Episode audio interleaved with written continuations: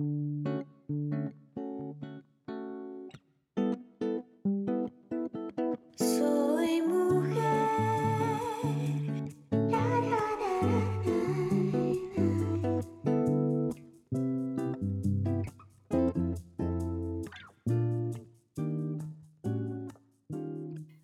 ¿qué tal amigas? Bienvenidas a este podcast pensado especialmente para ustedes. Estamos felices de poder estar aquí una vez más. Josie, ¿cómo estás?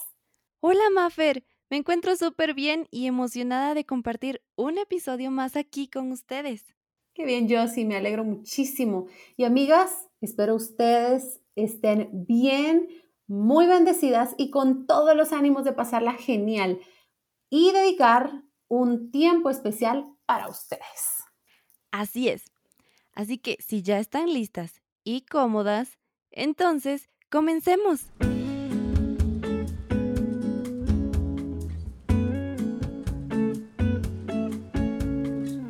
En estos tiempos que vivimos, donde nuestra constante ha sido la pandemia, sé que muchas de nosotras nos hemos preocupado por nuestra salud y la de nuestros seres queridos. Nos fijamos más en qué tocamos y en desinfectarnos siempre, porque no deseamos infectarnos. Sí, todas estamos más alerta de esas pequeñas cosas que quizá antes pasábamos desapercibidas, pero hoy son nuestra prioridad, porque la situación así lo requiere.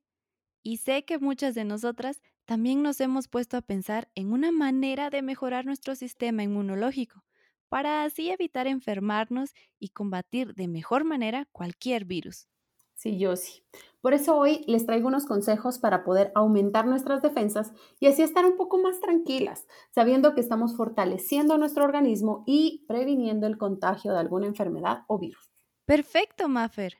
Así podremos cuidarnos mejor y a nuestros seres amados, porque siempre queremos estar bien, pero aún más queremos ver bien a nuestra familia. Así que a tomar nota, amigas.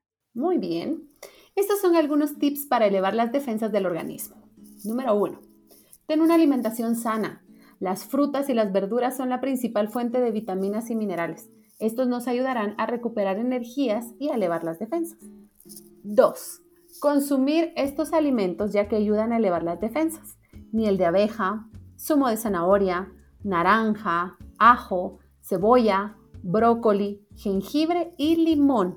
Por sus altos contenidos de vitamina C, son ideales para evitar y combatir los resfriados. Número 3. Evita las comidas con grasas saturadas, como la mantequilla y azúcares refinados. 4. Consume al menos 10 o 12 vasos de agua.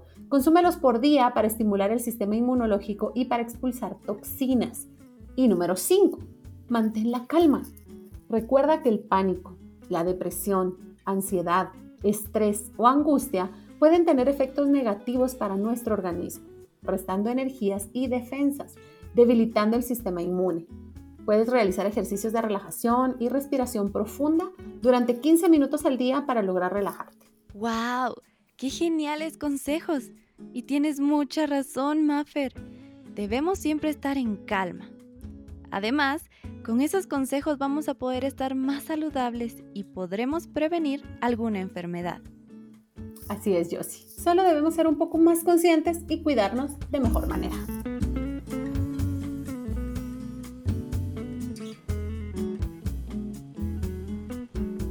Como mujeres, pasamos por momentos en nuestra vida en los que nos sentimos poco interesantes, quizá poco atractivas y sin algún valor especial. Saben, uno de nuestros mayores problemas es la baja autoestima. La baja autoestima es la percepción negativa que tenemos de nosotras mismas y es un factor que muchas veces nos limita en nuestra vida. Tienes razón, Josie. Algunas de nosotras a veces nos hemos llegado a sentir así. Lo cierto es que muchas, a veces, ni siquiera sabemos que sufrimos de baja autoestima. ¿Por qué, Josie? Bueno, Maffer, porque la baja autoestima tiene, llamémosle síntomas, que tendemos a confundir y creemos que son ajenos a esto. Son síntomas como la ansiedad, la depresión, estrés o adicciones o problemas de conducta. Es cierto. Son síntomas o problemas que muchas veces no asociamos con la baja autoestima. Por eso no sabemos que podemos estar padeciendo de ella. A veces llegamos al doctor pensando que tenemos algo muy grave y quizá incurable. Así es. Pero tranquilas, es muy fácil aumentar nuestra autoestima. Solo hay que ponerle algo de empeño. Les diré algunos consejos. Número 1. Deja de hacerte de menos. No somos perfectas, pero ese no es el objetivo, sino ser felices. Debemos aprender de las cosas que hacemos mal y no restarle valor o importancia a las cosas que hacemos bien. Número 2. Empieza a pensar positivo. Cambia el no puedo por un voy a intentarlo. Voy a tener éxito y me va a ir muy bien.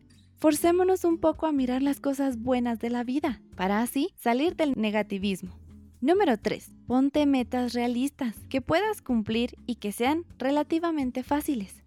Poco a poco iremos aumentando la dificultad. Y si fracasamos, aprendemos de ello, pero sin culparnos. 4.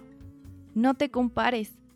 Céntrate en ti, en tu vida. Nada ganamos con envidiar y desear la vida de alguien más. Y número 5. Acéptate y perdónate. Haremos un borrón y cuenta nueva. Puedes hacer una carta donde escribas todas las cosas que no te gustan de ti y todo aquello de lo que te sientas culpable. Luego léela y piensa en lo que vas a mejorar. Después, rompe esa carta. Despídete de ella y de esos pensamientos. A partir de este momento, comienzas desde cero. Me encanta. Me encantó eso de la carta. Definitivamente escribir lo que no nos gusta o no nos parece y después tener el acto de deshacernos de ello va, va a realmente darnos esa oportunidad de dejar atrás y de, qué sé yo, perdonarnos o de dejar eso atrás. Gracias, yo sí, por esos consejos. La verdad es que poco a poco, pero con esfuerzo y determinación, dejaremos atrás todos esos pensamientos negativos sobre nosotras y comenzaremos a valorarnos por lo que somos y lo que hacemos. Así es, Maffer. Realmente es muy fácil, solo es cuestión de tener determinación. Amigas, recuerden, somos la creación de Dios, únicas y maravillosas. Valorémonos por lo que somos.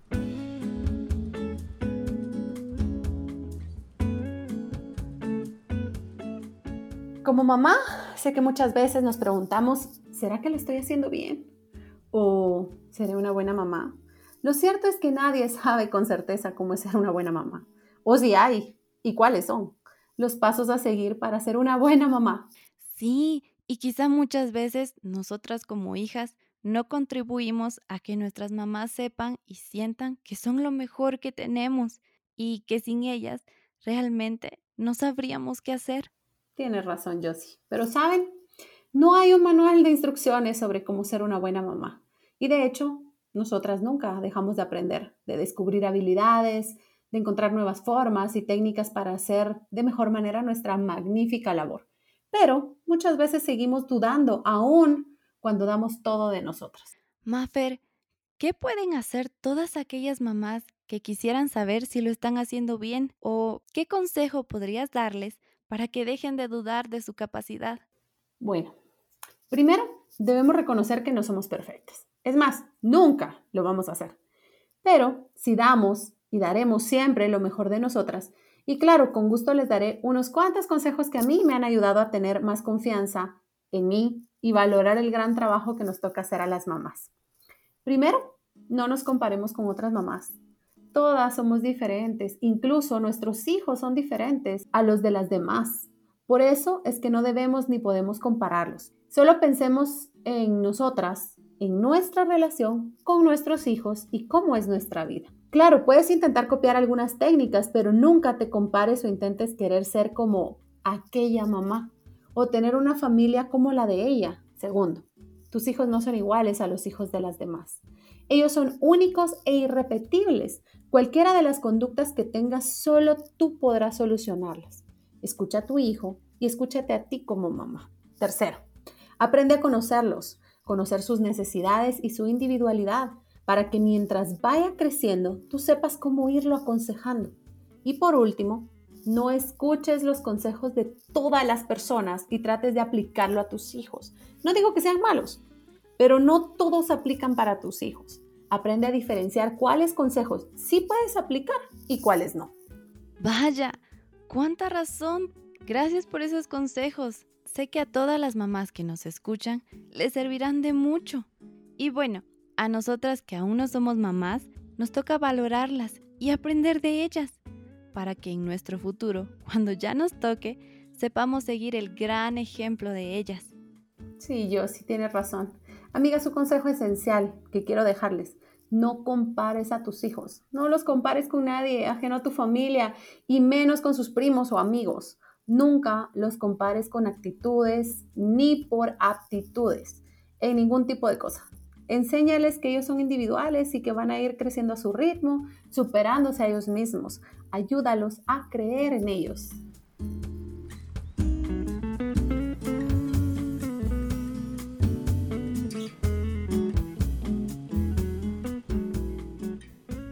Amigas, ya llegamos al final de nuestro tiempo juntas. Gracias por compartir cada semana con nosotras. Hemos pasado un tiempo maravilloso y aprendimos muchísimo. Esperamos tenerlas aquí la próxima semana. Cada episodio está pensado y preparado para ustedes, amigas, para que puedan dedicarse un tiempo especial, pero lo más importante, compartir con amigas. Nos escuchamos la próxima semana aquí en Soy Mujer. Hasta pronto.